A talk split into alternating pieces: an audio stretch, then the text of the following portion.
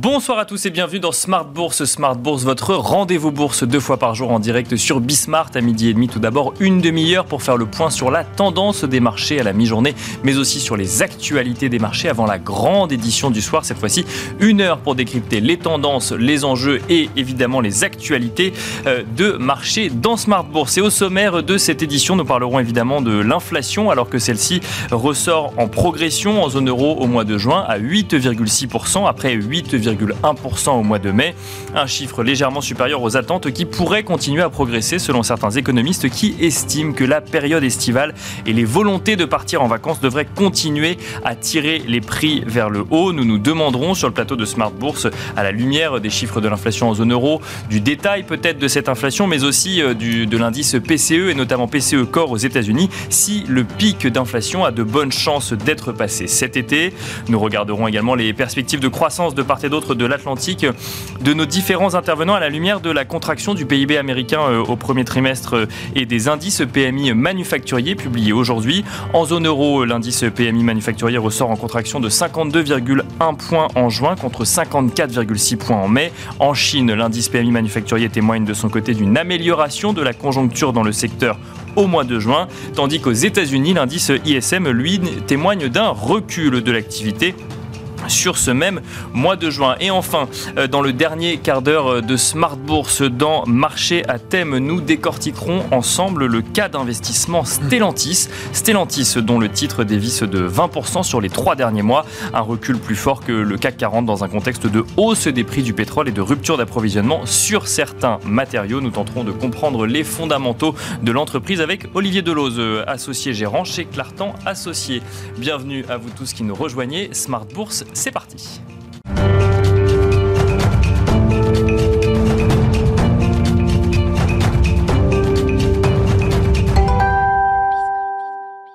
Et nous commençons comme d'habitude avec Tendance mon ami, le résumé complet de l'actualité boursière du jour proposé par Pauline Gratel. La bourse de Paris hésite en cette première séance du troisième trimestre alors que l'inflation en zone euro a atteint un nouveau record avec une hausse de 8,6% sur un an en juin après 8,1% en mai selon Eurostat. L'inflation en zone euro se rapproche donc encore un peu plus de la barre des 10%, un chiffre déjà dépassé dans 9 pays de la zone euro, augmentant un peu plus un risque de récession sur le sol européen. De plus, la saison des résultats du deuxième trimestre approche avec le risque que les entreprises soient contraintes de baisser leurs prévisions à cause du ralentissement de la consommation et de la hausse des coûts de production. La bourse de Paris reste donc volatile après avoir clôturé hier le troisième pire premier semestre de toute son histoire. De leur côté, les marchés actions américains semblent partis pour creuser leurs pertes. Les investisseurs doutent de la capacité de l'économie à résister à l'inflation et de la réponse agressive des banques centrales pour la contrer. Un mot aussi sur le marché obligataire qui se détend. Le rendement de l'emprunt américain à 10 ans est passé sous le seuil des 3% après avoir touché 3,5% à la mi-juin. Les investisseurs ont d'ailleurs toujours en tête les propos de Jérôme Powell qui a déclaré ce mercredi que le risque d'affaiblir l'économie en relevant les taux d'intérêt est moins important que de restaurer la stabilité des prix. Du côté des indicateurs à suivre, ce vendredi, les PMI ont confirmé le ralentissement du secteur manufacturier en juin. En Europe, 52,1 points contre 51 précédemment. Le PMI américain pour ce même secteur est ressorti à 52,7 pour le mois de juin, à comparer à un consensus de 52,4 et à une lecture antérieure de 52,4 également. L'indice ISM manufacturier américain du mois de juin 2022 est ressorti à 53 contre un consensus de marché de 55 et un niveau de 56,1% un mois avant. Du côté des valeurs à suivre en cette fin de semaine, Sodexo progresse aujourd'hui. Le groupe de restauration collective a fait état d'une croissance de plus de 18% au troisième trimestre de son exercice 2021-2022. EDF est en forte hausse également ce vendredi, mais FDJ accuse l'une des plus fortes baisses des valeurs majeures de la Bourse de Paris ce vendredi en réaction, en réaction à un conseil de vente des analystes de Citigroup. Voilà donc Tendance, mon ami, le résumé complet de l'actualité boursière du jour proposé par Pauline Gratel.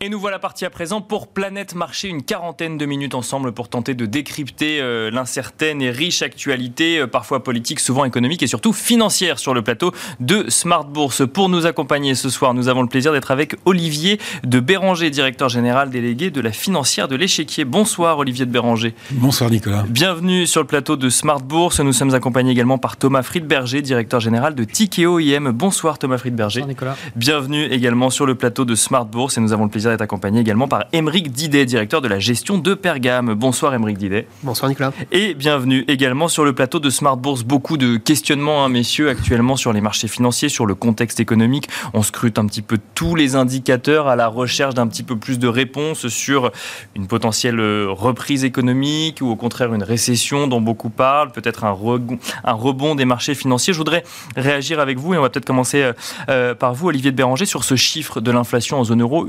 8,6% sur un an en juin. Donc un chiffre qui montre que l'inflation n'a pas fini de progresser en zone euro. Pour autant, quand on regarde dans le détail, on sent quand même que euh, si on enlève l'alimentation, l'énergie, voire même le tabac, on est sur une inflation qui n'augmente pas tant que ça. Comment est-ce qu'on comprend ce chiffre aujourd'hui? Oui, en effet, si on enlève tout ce, que, tout ce qui monte, on est plutôt, euh, on est plutôt autour de 3,7, 3,8 en, en, en, zone euro. Donc on voit bien que la pression sur les, sur les, les chiffres de l'inflation, elle vient essentiellement du conflit en Ukraine pour le moment. C'est-à-dire que l'état des marchés de l'énergie et de l'alimentation était déjà tendu avant, ce, avant cette guerre. Et cette guerre au contact de, l'Europe, hein, à quelques kilomètres de nos, de nos frontières, n'a fait qu'amplifier un, un mouvement qui, qui existait déjà.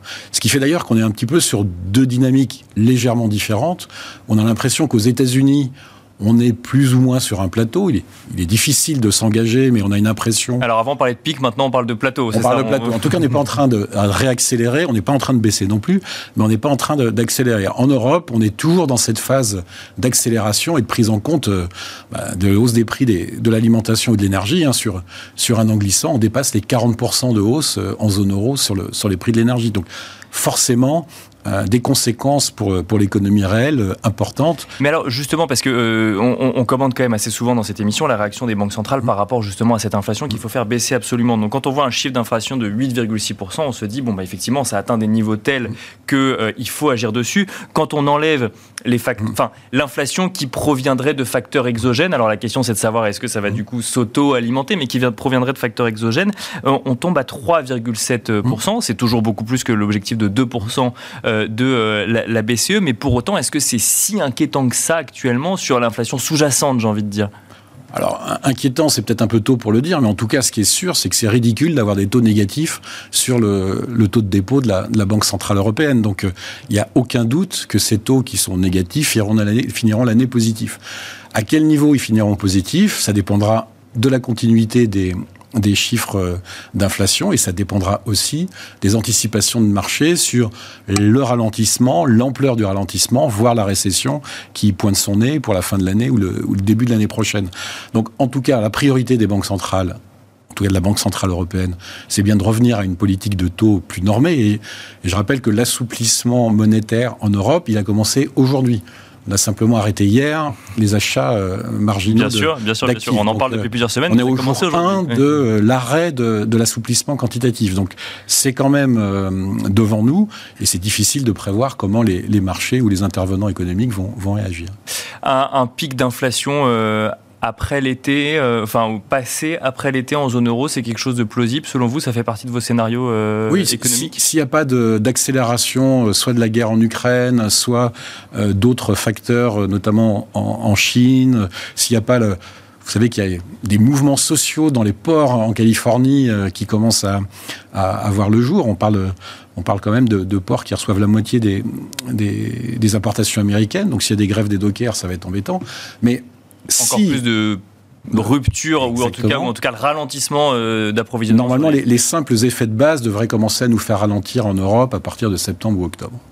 Thomas Friedberger, j'ai envie de vous poser, bah, de continuer avec vous sur, sur l'inflation. Christine Lagarde a, expliqué à Sintra lors du forum annuel de la BCE que de toute façon, il ne fallait pas s'attendre à des niveaux d'inflation comme ceux que l'on avait connus avant Covid. Alors là, effectivement, on parle de 8,6%. On enlève, comme dirait Olivier de Béranger, tout ce qui monte et on tombe plutôt à 3,7%, ce qui reste plus élevé que le mandat de la BCE. Est-ce qu'il faut euh, s'attendre à avoir un environnement d'inflation euh, durable en Europe, en zone euro?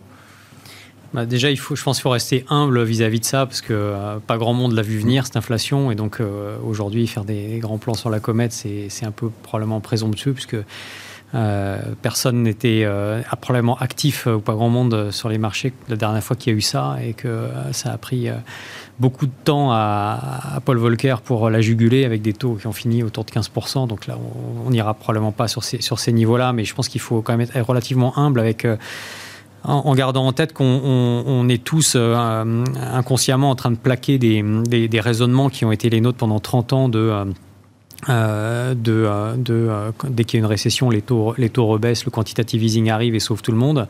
sauf Ce qui risque d'être un peu plus compliqué là, effectivement, puisque la, récession pourrait, serait justement créée par une remontée des taux. Tout à fait. Et ceci dit, je, on est, on est convaincu depuis assez longtemps que, et bien avant la guerre en Ukraine et même avant la crise de la Covid, qu'il y a une inflation structurelle qui, qui revient pour des raisons démographiques, pour des raisons de mix énergétique. Euh, puisque la transition énergétique est inflationniste, que le, le, le, le déficit, on va dire, d'investissement dans le shale depuis, euh, depuis plusieurs années est également inflationniste, puisque le shale a été très désinflationniste, pour notamment pour l'économie américaine. Ça a été un facteur de compétitivité énorme pour l'économie américaine que Alors, Juste pour, bien expliquer aux, gens qui nous écoutent, donc le, le, caractère inflationniste de la transition énergétique, effectivement, on le comprend. Le, caractère inflationniste pour des raisons démographiques, ça s'explique, euh, ça s'explique comment? Bah, En fait, euh, la, population mondiale en âge de travailler est, en train de, de, se contracter depuis une dizaine d'années. Euh, ça accélère avec le, vieillissement de la population chinoise. si vous prenez l'exemple de la Chine, qui, dont quand même l'entrée dans l'Organisation mondiale du commerce en 2001 a doublé la force de travail disponible dans le monde, donc c'était le plus gros choc déflationniste de l'histoire de l'humanité probablement.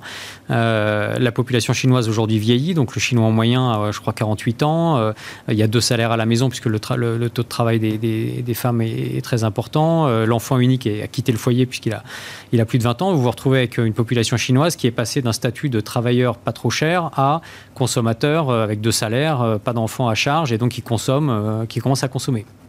Donc ça, ça a un impact de long terme probablement. Euh, Sur les coûts, effectivement, de, de, travail et donc derrière des, euh, des, produits finis. Exactement. Et puis ensuite, vous avez le, le, le, pivot euh, intégral, le pivot de l'économie chinoise qui est passé d'une économie basée sur des exportations avec un, un, un, renminbi dévalué à une économie plutôt de consommation basée sur un renminbi fort, puisque la Chine doit se, de réduire son, sa, sa, dépendance du dollar. Et donc pour ça, ils ont besoin de, que leurs partenaires commerciaux s'endettent et et commercent dans leur devise. Et pour ça, ils ont besoin d'un renminbi fort qui lui-même est inflationniste, puisque le renminbi faible explique aussi une partie de la désinflation.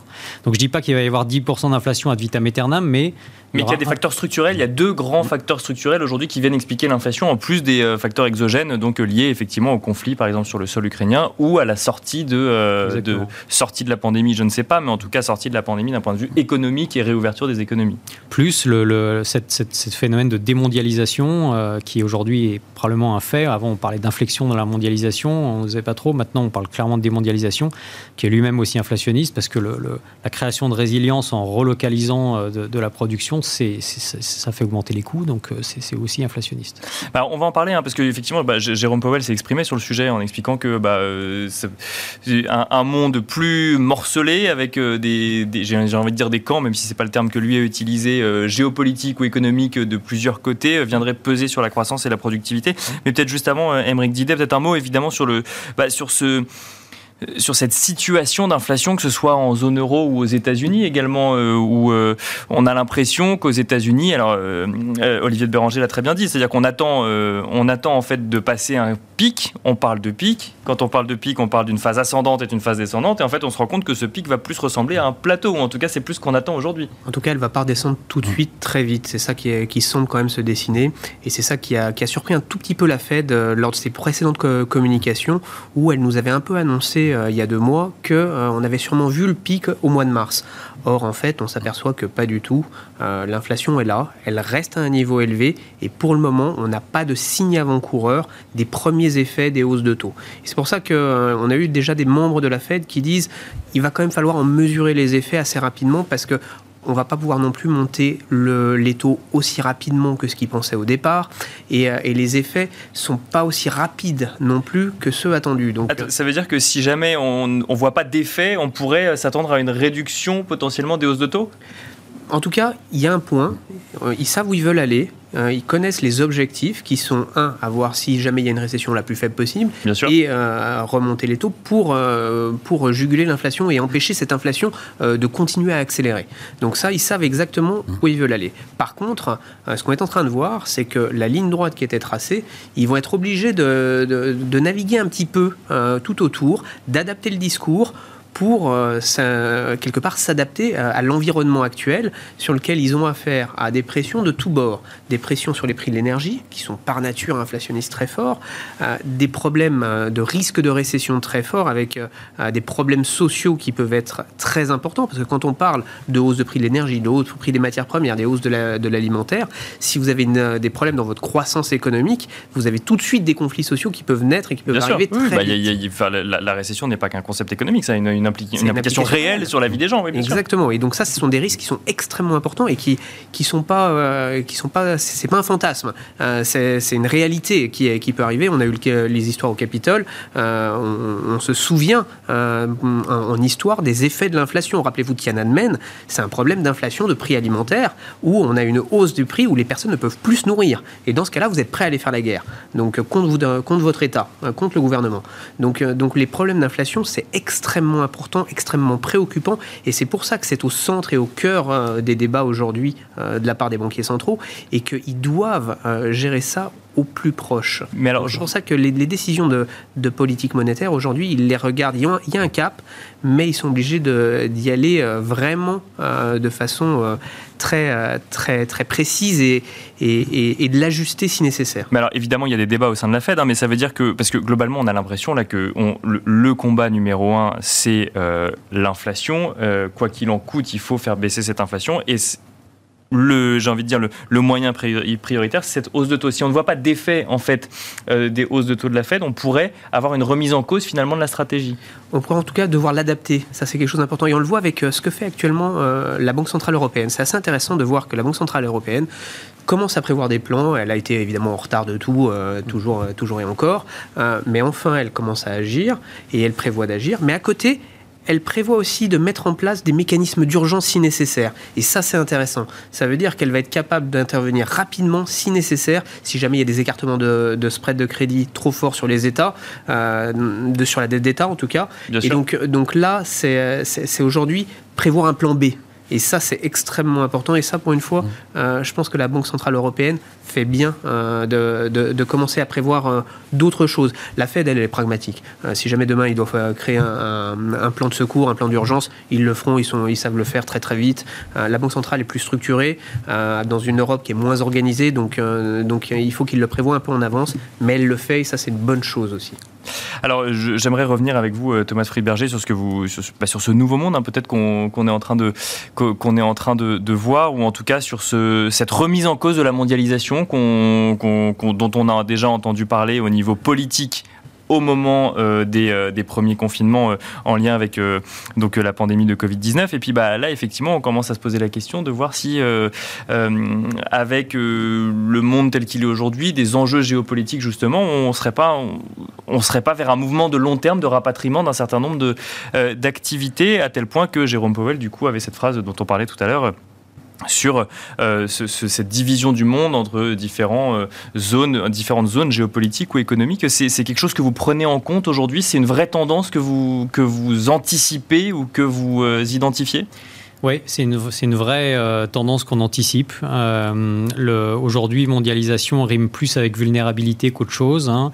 On, parle euh, tous les jours avec des entreprises de, notre portefeuille ou avec des entreprises avec lesquelles on est en contact qui ont des problèmes d'approvisionnement avec des, chaînes d'approvisionnement mondialisées qui les empêchent de recevoir les produits qu'ils doivent vendre, souvent des produits sur lesquels ils font pas mal de marge d'ailleurs, avec des coûts qui augmentent aussi en conséquence. Donc il y a, l'aspect coût, mais il y a aussi l'aspect revenu. Mm-hmm.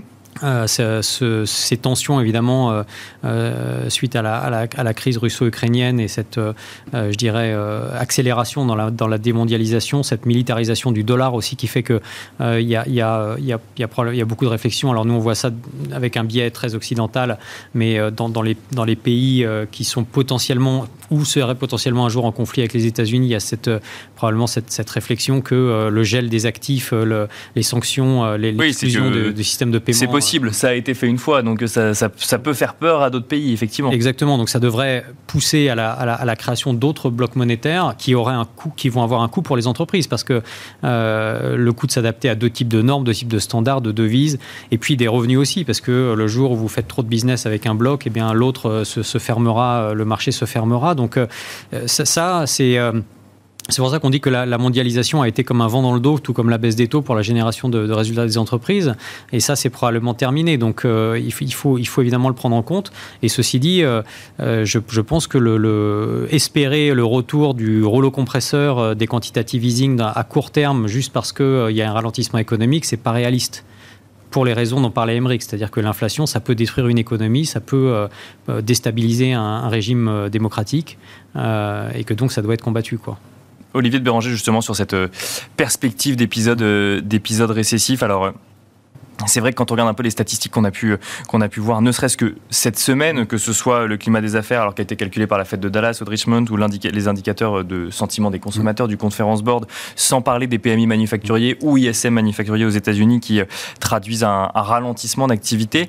On, on on en viendrait presque à se poser la question d'un effet autoréalisateur, d'une récession promise euh, promise par tous, qui en viendrait à se réaliser du fait que tout le monde l'anticipe. Oui, c'est pas faux. D'ailleurs, c'est la même chose pour l'inflation. Ce qui compte, c'est plus les, attentes d'inflation que le chiffre euh, d'inflation lui-même pour le comportement des, des, différents agents économiques. Mais c'est vrai que pour euh, le, pour la récession, c'est quelque chose qui est en train de devenir dans, dans le vocabulaire euh, quotidien des, des, marchés. Et moi, moi mon avis, c'est un, c'est pas mauvais en soi une récession. C'est-à-dire que si on a deux trimestres de, de baisse du PIB de, de 0,4 ou 0,5, euh, c'est pas ça qui, euh, qui remet en cause euh, ou qui peut bouger des, des, des, systèmes ou des organisations politiques. Parce qu'on rappelle que le terme récession, c'est deux trimestres consécutifs de croissance négative. Exactement. Que ce soit 0,001 ou des chiffres beaucoup plus bas. C'est là où vous dites que c'est pas mauvais dans le sens où ça peut être technique ou très modéré. Oui, ce qui est, ce qui est mauvais, c'est la récession qui détruit des, de la force de travail et des capacités de production. C'est euh, la dépression euh, quand c'est poussé à son, à son extrême. Ça, c'est mauvais, mais dans la situation actuelle, on voit, vous aviez tout à l'heure euh, le, détail des chiffres de, l'ISM. Si vous avez bien regardé les chiffres de l'ISM, le, chiffre des nouvelles commandes passe sous, 50, sous le niveau des 50. C'est la première fois depuis deux ans ça indique quelque chose. Au moment où vous avez des stocks qui sont assez élevés, la composante stock de, de, de l'ISM est, assez haute. Donc je rejoins un peu ce que, ce que disait Thomas. On était dans un monde depuis, euh, on va dire, la chute du mur de, de, Berlin et l'entrée de la Chine dans l'OMC, dans lequel ce qui comptait pour les entreprises, c'était l'optimisation. Il fallait tout optimiser. Et là, on est en train de rentrer dans un monde où il faut plus sécuriser, c'est-à-dire il faut avoir plusieurs chaînes d'approvisionnement, il faut plutôt s'approvisionner dans des blocs amis plutôt que des, des, blocs ennemis. On l'a vu dans des, même quand on rentre dans le détail micro, on le voit hein, dans les constructeurs automobiles, ceux qui s'en sont bien sortis, comme Tesla par exemple, c'est ceux qui pouvaient avoir plusieurs fournisseurs de puces pour une, euh, un même modèle. On a vu que Stellantis, bah, parfois était obligé de revenir au cadran à aiguille parce que la bonne puce n'était pas, était, était pas disponible. Donc, tout ces, cette optimisation, tout ce, ce système du, du, du just-in-time, tout euh, ouais. ce zéro stock, il a été quelque part euh, remis en cause. Donc, on a Donc, restocké. Ce que, ce que, nous dit l'ISM manufacturier, c'est qu'on est sur des, une gestion plus prudente finalement qu'un flux continu de commandes euh, entre différentes entreprises ou entre Absolument. fournisseurs et clients. En tout cas, c'est ce qui est en train de se, euh, se passer aux États-Unis. Et rappelez-vous qu'il y a encore quelques semaines, tout le monde s'inquiétait des, des, productions de puces. Euh, c'était ce matin ou hier soir, je, ne me souviens plus, Micron, producteur de puces, vous dit que bah, la demande va baisser de 5% sur les mémoires flash en fin d'année et peut-être 10% sur les CPU de, d'ordinateurs portables. Ah, c'est une baisse de la demande. en même temps, c'est ce qui a été le plus commandé depuis deux ans, euh, de manière massive. C'est normal qu'il y ait une, que ça se calme un petit peu sur euh, post-équipement en lien avec les confinements. Bien sûr, mais ça veut dire que du coup, il va y avoir un ralentissement économique, il va y avoir un ralentissement de, des investissements, des capex et autres, et que ça, bah, peut-être, ça peut aller jusqu'à la récession, notamment aux, États-Unis. Euh, Émeric Didet, sur ce, sur ce scénario euh, récessif, alors on en a un petit peu parlé, mais euh, c'est quelque chose que vous intégrez du coup dans vos scénarios de marché actuellement? En tout cas, c'est un scénario qu'on n'élude pas. Euh, c'est une possibilité parce qu'on s'en rapproche. Euh, on voit les taux qui commencent à rebaisser également, donc ils commencent à nous croire un petit peu aussi à ce scénario-là. Donc, euh, donc on ne peut pas l'éluder. Ça, c'est très clair. maintenant, comme, on le disait, une récession, c'est, pas si grave que ça si, si, si, si elle est faible, si on n'a qu'un trimestre. Il faut voir comment va être l'emploi, si l'emploi va tenir. Ça, c'est très très important. voir si, si finalement on repart tout de suite en croissance derrière. Ça aussi parce que euh, parce qu'évidemment, euh, si on part sur des plusieurs trimestres de suite et continue de récession, euh, là, ça va être beaucoup plus compliqué, notamment pour l'investisseur et l'investisseur en action particulièrement. Donc donc aujourd'hui, ça nous incite pour le moment à quelques à quelques décisions qui sont déjà de, de rester prudent et de pas encore se dire bon, voilà le marché ont perdu entre 20 et 30% sur 6 mois, voire sur sur 10 mois. c'est pas encore des cours qui justifie euh, de redéployer massivement du, euh, capital. Pas, on n'est pas encore forcément sur les points bas du marché, ou en tout cas on n'a pas les indicateurs qui permettraient de le dire. Exactement, on n'a pas encore les indicateurs qui nous disent euh, c'est le moment, euh, là maintenant, on price le pire, le scénario du pire, et, euh, et, on peut recommencer à déployer du capital, en tout cas sur les marchés actions. Euh, sur les marchés de taux, on commence à voir quand même un tout petit peu un scénario différent. Et souvent, ça commence par le marché de taux. C'est presque, si on veut chercher un peu des éléments rassurants, on trouve que les, les, les, spreads, notamment dans le haut rendement et le haut rendement américain, commencent à être élevés. Bien sûr. Là, pour le coup, on commence à se dire, bah voilà, le portage d'obligataires commence à être rémunéré. Parce qu'on on voit tous ces chiffres d'inflation à 8%. Euh, c'est vrai que ça prend en compte beaucoup de composantes exceptionnelles qu'on a, a aujourd'hui, qui sont poussées à l'extrême, euh, dues notamment au conflit entre l'Ukraine et la, et la Russie.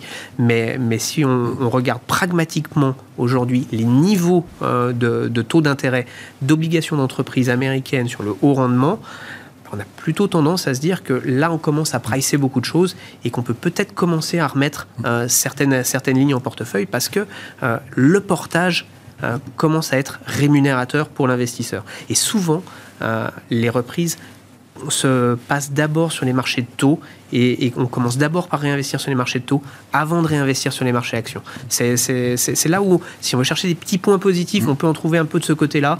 Euh, donc, comme on essaie quand même d'en trouver. Euh, eh ben, Effectivement, on a envie d'avoir un petit peu d'optimisme. Je voulais parler des entreprises avant de vous de parler effectivement de, des différentes façons d'aller chercher de la performance. Mais donc, on va commencer par effectivement ces façons pour aller chercher de la, performance. Donc, il y a le high, yield américain, par exemple. C'est un des moyens aujourd'hui d'aller chercher un peu de performance. Exactement. Ça fait partie des, premières classes d'actifs qu'on va, sur lesquelles on va commencer commencer à, réinvestir. Après, il peut y avoir aussi des zones géographiques euh, qui, peuvent être, euh, qui peuvent connaître une petite pause dans, dans l'histoire qu'on connaît actuellement. C'est la zone asiatique avec la mhm. Chine. Euh, on sait qu'il il y a des décisions, il y a des réunions importantes au mois de, en, fin d'année en Chine avec, avec, le, avec Xi Jinping et, et, son grand meeting. De, on va voir s'il va être réélu. Bien sûr, il a des enjeux politiques. Si on va nous présenter un nouveau président pour, pour dans 5 ans. Donc, donc il y a des grands enjeux qui vont arriver, mais on sait que d'ici là, il va tout faire pour euh, réouvrir son économie et favoriser euh, la croissance de son pays. On a vu même qu'il allait réouvrir des, centrales à charbon euh, pour, pour qu'il n'y ait aucun problème de, productivité sur le sol, sur le sol chinois. Donc, donc mais est-ce que ça suivra ça par exemple Et après on, verra effectivement où est-ce que vous, messieurs, vous cherchez de la performance. Mais est-ce que est-ce qu'il suffit d'une volonté politique en Chine pour que la croissance reparte? En Chine, oui. Oui?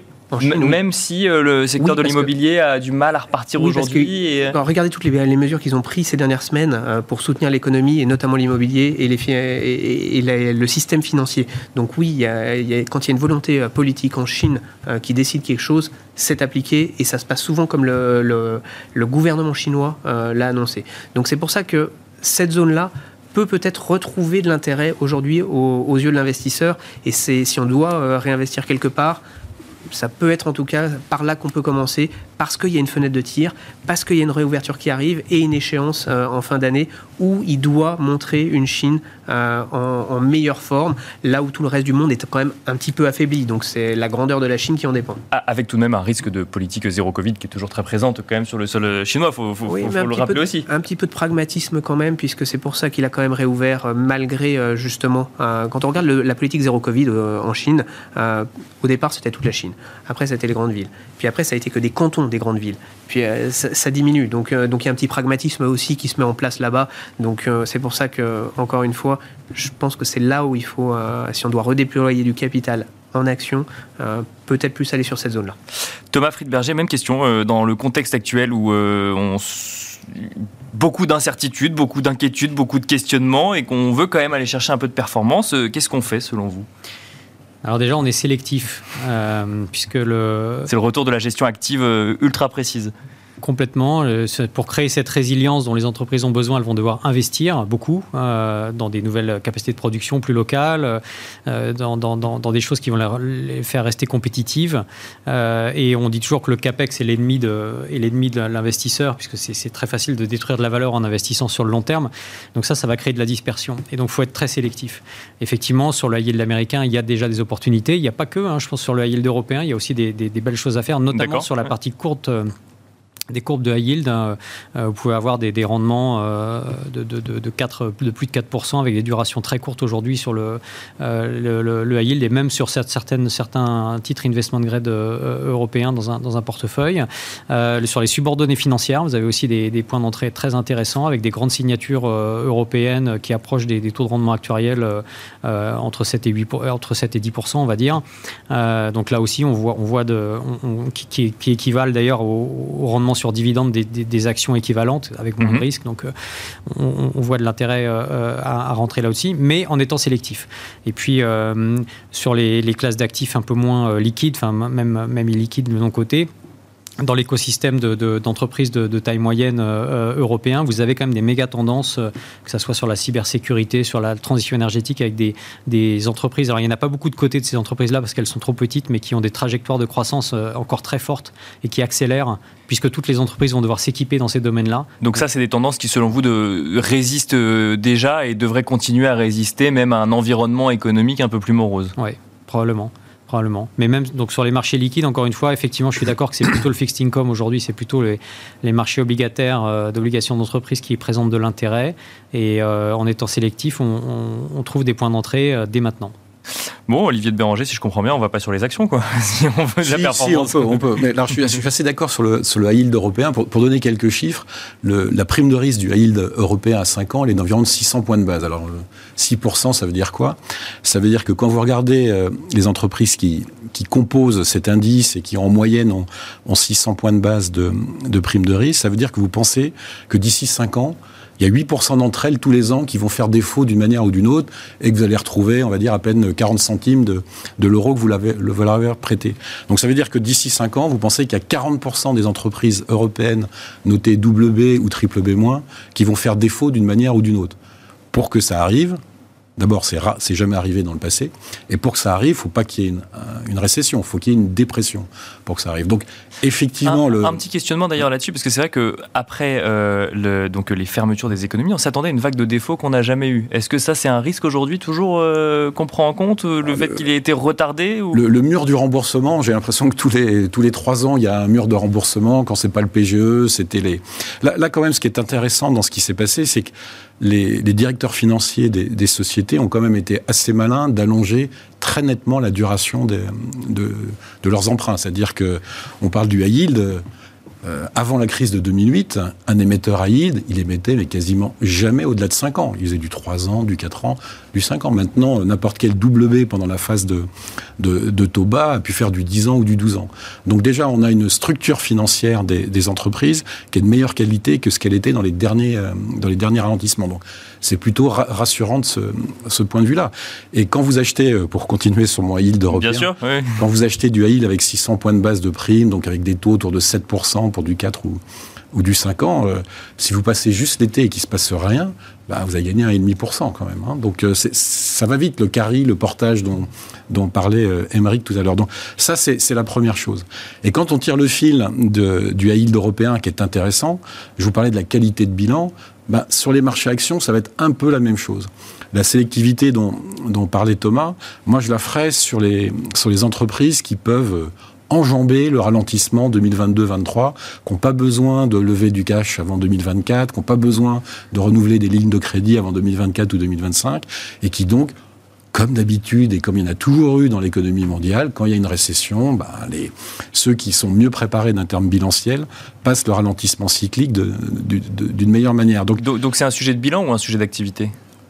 Un peu des deux, parce que pour avoir un bon bilan, il faut aussi avoir une activité euh, qui, n'est pas trop cyclique, mais ça veut dire quand même que vous pouvez trouver des beaux bilans dans des secteurs cycliques, dans des secteurs défensifs, dans des secteurs de croissance, que c'est moins le, le, jeu qui, euh, depuis 18 euh, mois, était très entre la croissance et le value, les, les valeurs des côtés. Je pense qu'il est vraiment en train de, de se rééquilibrer vers des entreprises qui ont des bons bilans et qui comme d'habitude, il y aura un ralentissement. Et comme d'habitude, ceux qui ont des bilans bien structurés se, passeront mieux ce, ce ralentissement. Donc, on peut euh, commencer à regarder ce type, euh, ce type d'entreprise. Et alors justement, on va continuer avec vous, euh, Thomas Friedberger. Euh, donc on, attend hein, les saisons de publication des résultats des entreprises, des entreprises cotées, donc sur des marchés actions notamment, celles dont on a assez peu parlé quand on a parlé de performance juste avant, avec des questionnements sur les, attentes de profit de d'un certain nombre d'entreprises, à, tel point en fait que qu'on en vient à se poser la question si les des bonnes publications seraient des bonnes nouvelles ou des mauvaises nouvelles parce que ça annoncerait finalement euh, des mauvaises nouvelles encore pires à venir. Alors comment, comment est-ce qu'on est-ce que vous vous préparez à cette saison des résultats, Thomas Friedberger? Bah, on, va observer ça avec intérêt parce que ça va donner beaucoup d'informations sur beaucoup de choses, sur la demande, sur euh, la, manière dont les entreprises perçoivent l'inflation, euh, sur les niveaux de capitaux propres adéquats pour passer cette, cette période compliquée. Et donc on va à mon avis, plutôt, euh, les résultats du deuxième trimestre seront peut-être, euh, probablement euh, pas si mauvais que ça, mais ce qui va compter, c'est la, ce qu'on appelle la forward guidance, donc les indications données pour la fin de l'année. Si vous regardez au premier trimestre, il y a eu assez peu d'entreprises. Si vous prenez le S&P 500, je crois qu'il y en a eu 65 qui ont dit que leur, qui ont, qui ont dégradé leurs anticipations de résultats pour la fin de l'année. Et sur ces 65, il y en a que 5 qui ont dit que ça viendrait des coûts et des revenus. D'accord. Il y en a 60 qui ont dit que ça viendrait que de leur coût. Donc c'est assez peu en fait. Hein. Donc tout, elles euh, s'attendent toutes à avoir suffisamment de demandes et, euh, suffisamment de commandes. Ça va être intéressant de voir comment ça évolue au deuxième trimestre. Euh, mais ce qui est sûr, c'est que les anticipations de, résultats, de croissance des résultats pour l'année 2022 pour le, sur le consensus des analystes est probablement encore trop optimiste que ces analystes attendent probablement d'avoir euh, ces, perspectives des entreprises pour les, pour les dégrader, mais que ça veut dire qu'en fait, on est sur des multiples implicites qui sont plus élevés que ceux qui sont optiquement aujourd'hui euh, affichés. Quoi, hein. Oui, et donc, euh, globalement, si on considère, enfin en tout cas c'est notre, notre opinion, les, indices, ils sont encore trop chers.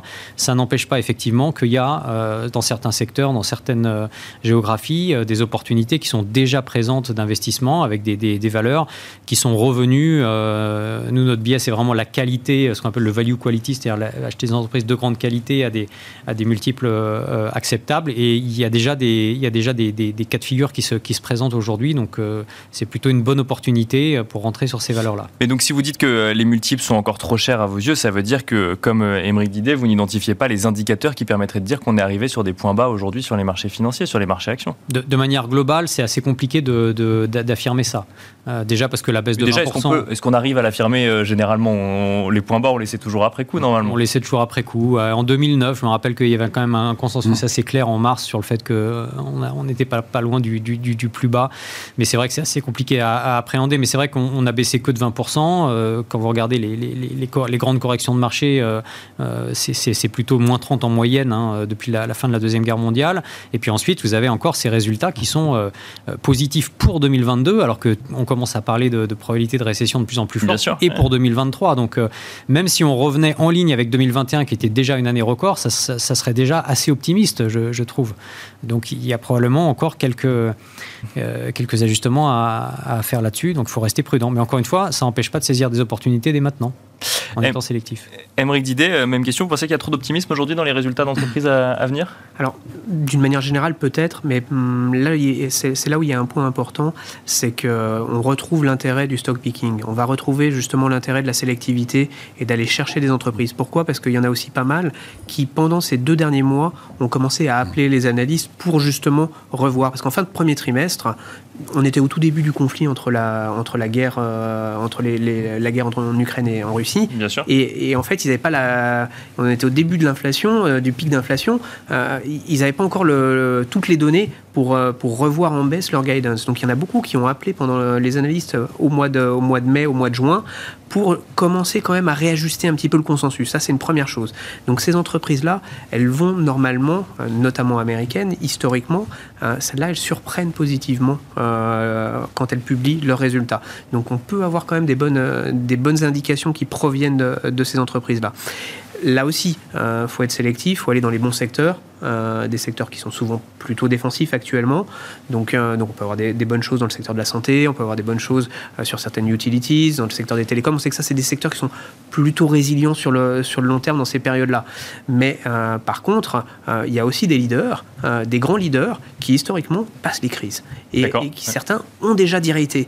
Donc, donc là, même dans les valeurs de croissance, on en a certains qui, certaines qui ont directé quand même suffisamment parce que les, on a eu des baisses de, de les GAFA aux États-Unis, par exemple, qui, euh, qui, ont été les valeurs de croissance stars de ces derniers mois ou même de ces dernières années, qui là effectivement euh, reculent, mais dont, qui auraient des bilans suffisamment conséquents de toute façon pour passer des crises comme celle-là?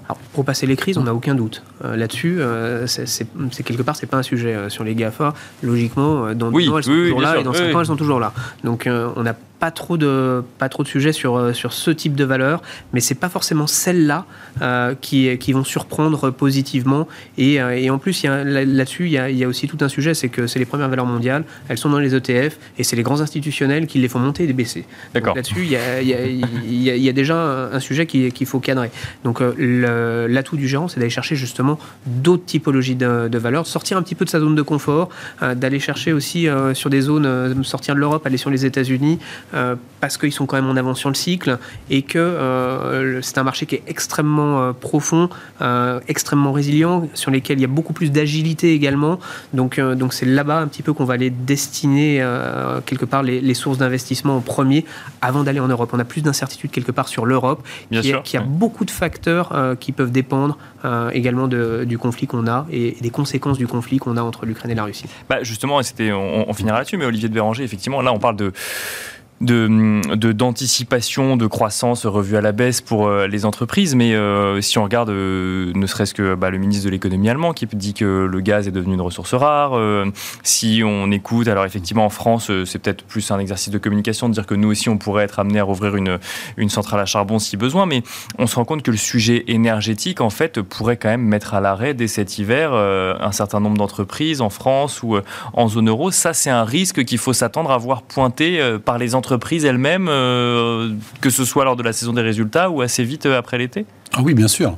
Bien sûr, et spécifiquement pour l'Allemagne quand même, parce que le, le, pays qui est le plus en risque énergétique euh, aujourd'hui, c'est l'Allemagne. Et d'ailleurs, on n'a jamais fait des tests du grid européen avec, et si dans un pays comme l'Allemagne, par exemple, il n'y a plus de gaz du tout et qui manque 10 ou 15% de la consommation du jour, ça n'a jamais été testé à ces niveaux-là, le grid européen. On a quand la, quand la France exporte vers l'Allemagne ou que la Belgique exporte vers la France, on parle de 1 ou 2 de la consommation marginale. On parle jamais de 10 ou 15 de, de la consommation. Donc oui, si, un, si le, la guerre en, euh, en Ukraine euh, entraîne une coupure totale du, gaz russe, euh, oui, il y aura un choc énergétique qui sera très difficile cette année à, absorber. Mais pour, revenir sur les, bénéfices par action des, entreprises, ce qui est très difficile pour les analystes aujourd'hui, c'est que la meilleure explication de la croissance des résultats des, entreprises, c'est toujours la croissance nominale. Donc c'est croissance plus inflation. Donc j'enlève l'énergie et, les matières premières. Euh, on attend 2,5 de croissance euh, en, Europe, plus les 4% d'inflation qu'on un peu moins l'air d'être là, bah, ça fait 6,5 de croissance nominale. On n'a pas eu ça depuis euh, très longtemps. Donc c'est très difficile quand vous, faites des analyses d'entreprise de savoir quelle partie de cette inflation va pouvoir être passée dans les, dans les prix et qu'est-ce qui va pouvoir euh, dépendre de la, de, de, de la croissance elle-même. Donc c'est en fait ce qui rend l'analyse en ce moment particulièrement difficile, c'est la, la séparation entre hausse des prix et activité qui fait normalement une hausse des chiffres d'affaires qui globalement euh, suit plus ou moins la croissance nominale, mais dont la décomposition dans la marge est difficile à, à, évaluer. Donc c'est pour ça qu'en début d'année, vous aviez la traditionnelle attente de croissance des, des bénéfices de 10% comme tous les débuts d'année, qu'elle a baissé très fortement euh, au moment de la, du déclenchement de la guerre, et que paradoxalement, elle a plutôt remonté. Hein, au, au, deuxième trimestre, on a plutôt remonté les attentes en faisant du bottom-up, donc entreprise par entreprise, de, de, publication de résultats. Donc, Malheureusement, je pense que lors du, de, la publication du deuxième trimestre, les chefs d'entreprise vont être assez dans le flou sur les guidance. C'est-à-dire c'est difficile, alors qu'on ne sait même pas s'il y aura assez d'énergie euh, euh, au mois de novembre. Euh, c'est assez difficile de, de, faire des prévisions très précises quand même un indicateur, et on finira rapidement là-dessus, mais quand même un indicateur pour les marchés financiers si les chefs d'entreprise admettraient eux-mêmes être dans le flou vis-à-vis, par exemple, d'un approvisionnement énergétique ah bah, Ça continuera à alimenter la volatilité qu'on constate sur les marchés actions, sur les marchés obligataires, sur les marchés de crédit. Merci beaucoup, messieurs. On finira là-dessus. Euh, merci Olivier de Béranger. Je rappelle que vous êtes directeur général délégué de la financière de l'échiquier. Merci euh, Thomas Friedberger, directeur général de Tikeo IM. Et merci Émeric Didet, directeur de la gestion de Pergame. Merci à vous également de nous avoir suivis. On se donne rendez-vous tout de suite dans le dernier quart d'heure de Smart Bourse.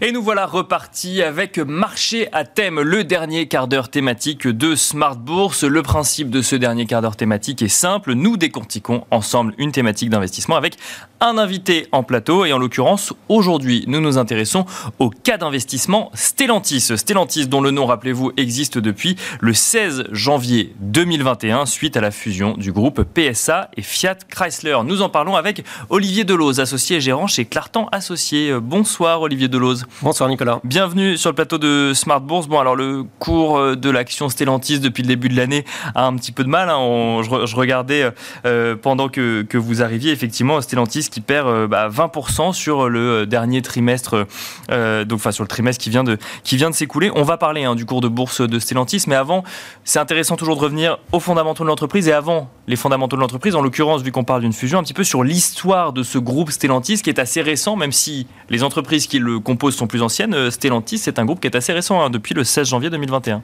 Oui, absolument. Alors, c'est une euh, multinationale puisque c'est un groupe qui fait 150 milliards d'euros de chiffre d'affaires, et c'est effectivement issu du rapprochement de PSA et de Fiat Chrysler, qui euh, toutes les deux, d'ailleurs, tous les deux groupes ont une histoire très ancienne, puisque Peugeot Citroën, c'est des, marques qui sont plus que centenaires. Bien sûr. Et euh, de l'autre côté, on a un groupe qui est déjà issu d'un rapprochement de Fiat et euh, de Chrysler aux États-Unis. Et ce qui est intéressant, c'est de voir qu'en fait, c'est une vision commune de deux hommes, cette, cette entité Stellantis et qui a eu, euh, qui a connu son, sa réalisation il y a euh, un peu plus d'un an, mais qui était déjà en fait en germe depuis euh, de nombreuses années. En fait, il faut voir quelles sont les positions concurrentielles de chacune de ces entreprises. Peugeot, c'est un groupe très, très européen mhm. et relativement Amérique latine également. Et Fiat Chrysler, c'est Europe et Amérique du Nord. Donc on voit la complémentarité sur deux très grands marchés qui pèsent beaucoup dans, l'industrie automobile mondiale.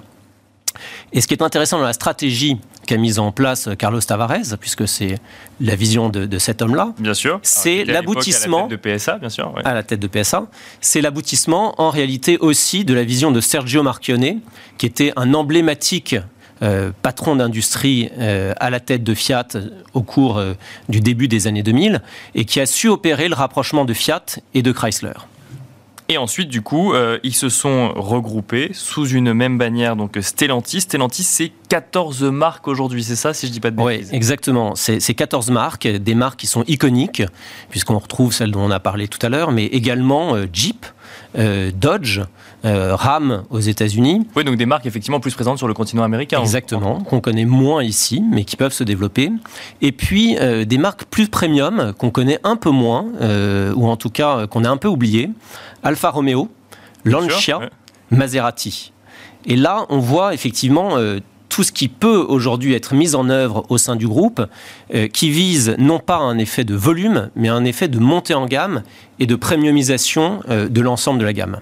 Ça veut dire quoi? Ça veut dire qu'un. Parce qu'effectivement, des, des, mouvements de concentration dans le secteur automobile, euh, on a l'impression que euh, c'est un passage obligé. Hein. Il y a eu également euh, Renault, Nissan, Mitsubishi ou autres. Ça veut dire qu'il il faut se concentrer pour ensuite pouvoir adresser toutes les gammes de produits, c'est ça, au niveau mondial? Alors, ce qu'il faut, et c'était la vision de Sergio Marchionnet, c'était d'abord d'avoir une taille critique. D'accord. C'est-à-dire que taille. Oui, oui c'est d'abord une question de taille, puisque euh, c'est des effets volume qui sont très importants. Donc, il faut pouvoir amortir des investissements qui sont colossaux sur un certain nombre d'unités. Et donc, son chiffre magique, c'était de, produire à peu près 6 millions d'unités. Aujourd'hui, le groupe, c'est 6,5 millions d'unités, en sachant que l'année dernière, ils n'ont pas pu vendre ou produire plus exactement 20% de leur capacité. Donc, ça veut dire qu'en fait, c'est plutôt un, groupe qui peut produire entre 7 et 8 millions d'unités. Mais il y a, en fait, il y a deux stratégie. Soit vous faites du haut de gamme, voire du luxe, comme Ferrari, Mercedes, BM, Porsche. Soit vous avez une gamme qui permet de toucher l'ensemble du public. Donc, ce qui est assez intéressant, c'est que si vous regardez aujourd'hui euh, euh, Stellantis, vous avez des voitures qui commencent à quelques milliers d'euros et certaines qui finissent à quelques centaines de milliers d'euros. D'accord. Et il faut avoir effectivement une stratégie qui est très définie. Et Stellantis a choisi de se positionner sur les volumes mais dans les volumes, de se concentrer sur la rentabilité.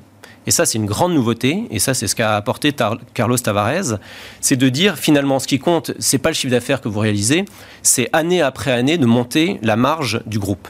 Et aujourd'hui, ce qui est absolument phénoménal euh, dans, euh, dans, la qualité d'exécution euh, de, ce qu'a fait Carlos Tavares, c'est que la marge d'exploitation de Stellantis, c'est 11% en marge d'exploitation. il y a quelques années, PSA avait du mal à gagner de l'argent. Et 11%, c'est vraiment parmi les, meilleurs les, meilleurs acteurs de tout le marché mondial.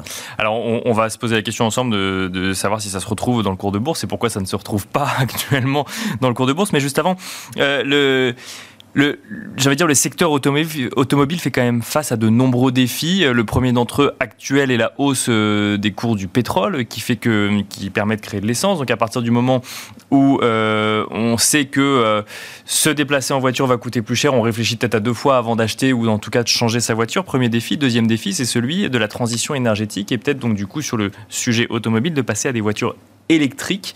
Est-ce que ça, du coup, dans le cas d'investissement Stellantis, c'est des choses que vous avez identifiées? Alors, je pense que la question conjoncturelle qui concerne le, prix du pétrole, Bon, ça peut jouer un peu, mais je ne pense pas que ce soit ça qui soit à l'origine, effectivement, d'une baisse assez forte du cours de bourse, puisqu'il ne faut pas oublier que depuis son plus haut récent, euh, la valeur a perdu 40%.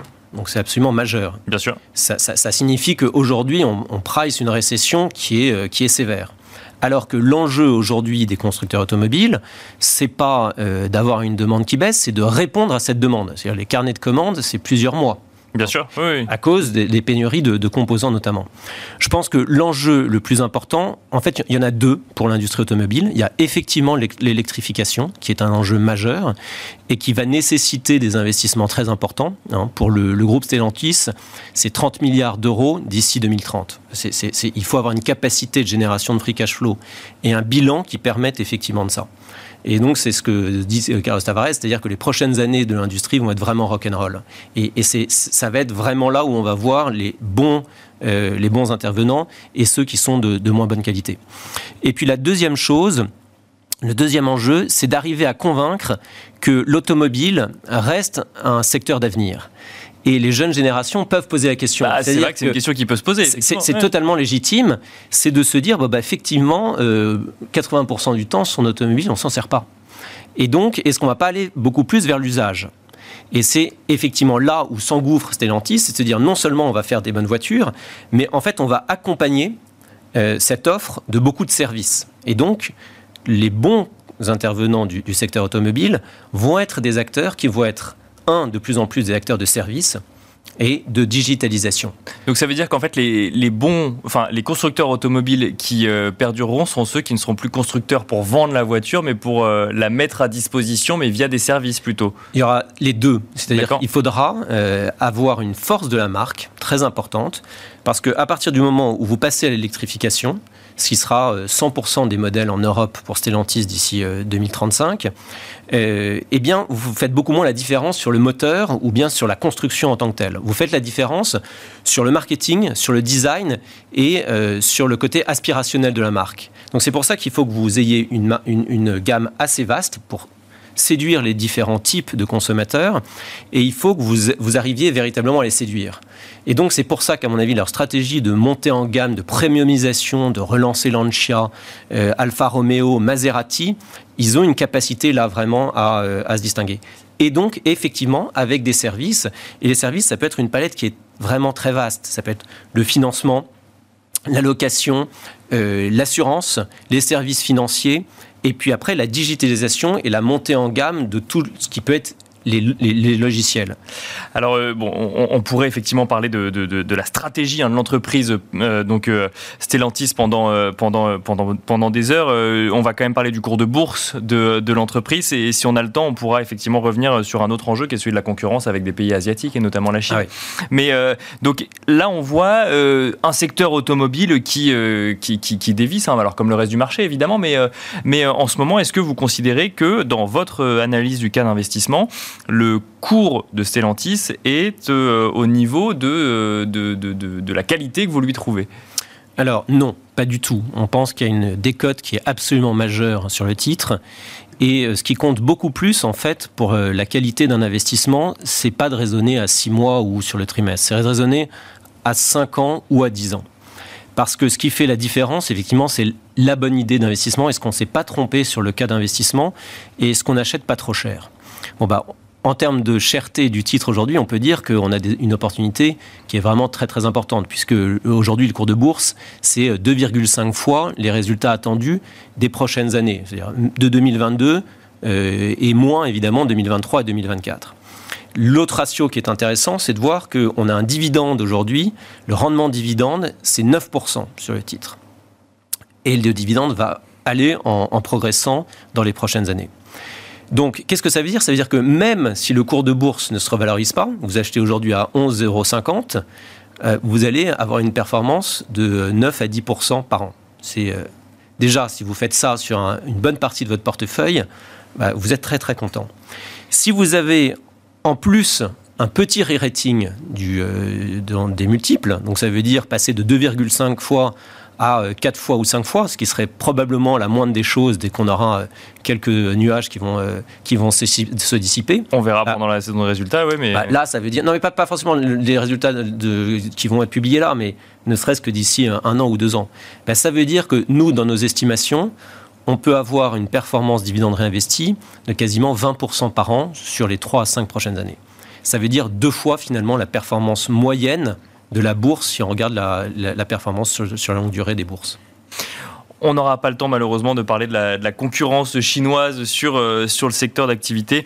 Mais merci en tout cas euh, Olivier Delose donc d'être venu sur le plateau de Smart Bourse nous détailler ce cas d'investissement euh, Stellantis. Merci beaucoup. Merci Nicolas. Je rappelle Olivier Delose que vous êtes associé gérant chez Clartan Associé.